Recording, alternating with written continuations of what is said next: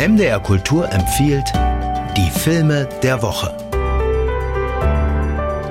Und dazu bin ich mit Knut Elstermann verbunden. Guten Morgen. Guten Morgen, hallo. Drei europäische Filme werden wir jetzt besprechen aus Österreich, mhm. Polen und Norwegen. Kleine Rundreise. Und wir fangen in Österreich an. Daher stammt Adrian Geuginger, sehr erfolgreicher Regisseur, der sich mit einem anderen erfolgreichen zusammengetan hat, nämlich mit Voodoo Jürgens. Das ist ein Star in Österreich. Und der Film heißt Die Beste aller Welten, geht wohl darum, ähm, dass, ähm, nee, Die Beste aller Welten ist sein, ist sein vorheriger Film, der jetzt heißt Rickerl, ist der Spitzname von Voodoo, entschuldige. Und im Untertitel Musik ist höchstens ein Hobby. Das klingt bitter für alle professionellen ja, aber es ist auch eine gewisse Bescheidenheit, weil dieser Rickerl eben einfach kein Selbstvertrauen hat. Das ist übrigens so die Kurzform von Erich. Also im Film heißt er Erich Rickerl Bohacek. Rickerl ist der Spitzname.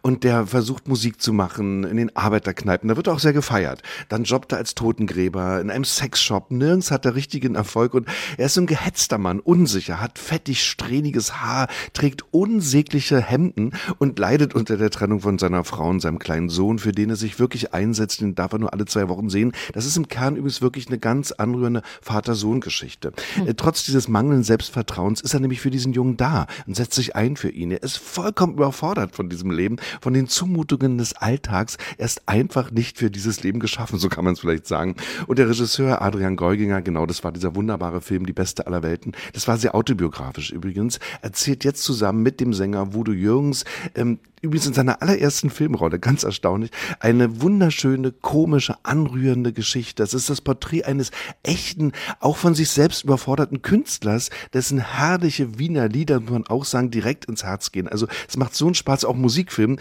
ihm dazu zu sehen. Er schließt die Augen dann, er ist ganz in sich versunken, so wie bei seinen Konzerten dann auch wirklich. Es gibt auch hier übrigens so Parallelen, also autobiografische Züge. Manches von dem hat Voodoo Jürgens, ich finde das ja immer wunderbaren Künstlernamen, auch wirklich erlebt. Ja, kann man es denn verstehen, wenn die dann so wienerisch miteinander unterwegs sind?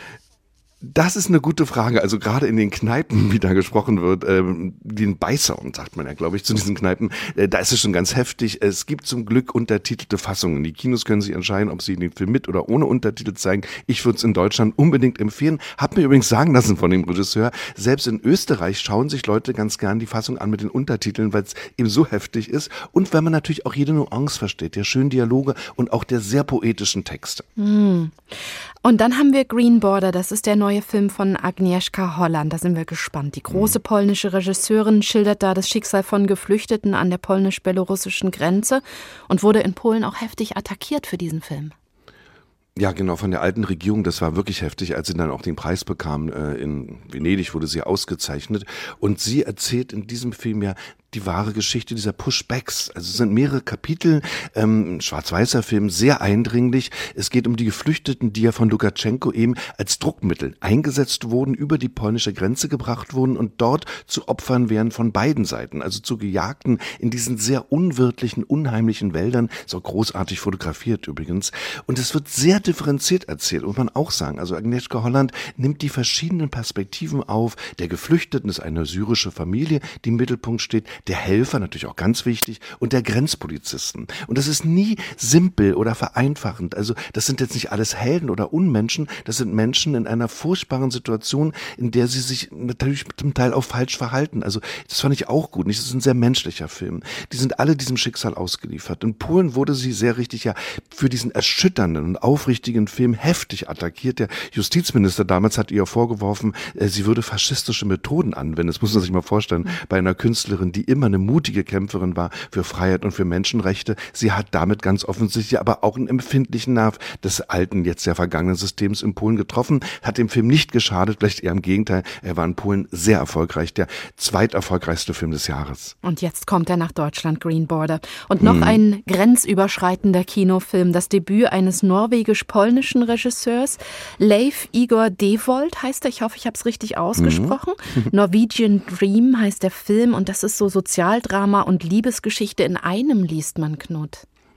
Ja, und das fand ich sehr geschickt, diese Verbindung. Also zum einen ist es wirklich eine schwule Coming-of-Age- und Coming-out-Geschichte, eine Liebesgeschichte mit sozialen Konflikten verbunden, also sehr realistisch erzählt. Ich dachte so, das ist vielleicht äh, ja ein Erbe von auch Andreas Dresen oder von Ken Loach. Äh, das könnte man so als Referenz vielleicht nehmen. Mhm. Ähm, ein junger Pole, Robert nämlich, arbeitet zusammen mit vielen Landsleuten in einer Fischfabrik an der norwegischen Küste, deren raue Schönheit übrigens noch so ein zusätzlicher Reiz des Films ist. Und dann verliebt er sich leidenschaftlich in den offen schwul lebenden Ivan, ist der Stiefsohn des Fabrikbesitzers, und muss sich dann bei einem Streik dort klar positionieren, was ihm sehr schwer fällt, auch zum Teil gegen seine Kameraden. Und der Film lebt vor allem von diesem sehr natürlichen Inszenierungsstil und dem intensiven Spiel der Hauptdarsteller, vor allem des Polen. Äh, Hubert Milkowski ist ein großer Star in seinem äh, Land, also in unserem Nachbarland Polen, und des Norwegers Karl Beckele Steinland. Und die beiden machen mit ihrem Spiel, mit dieser klaren, schön realistischen Haltung, diesen Film über Arbeitsmigration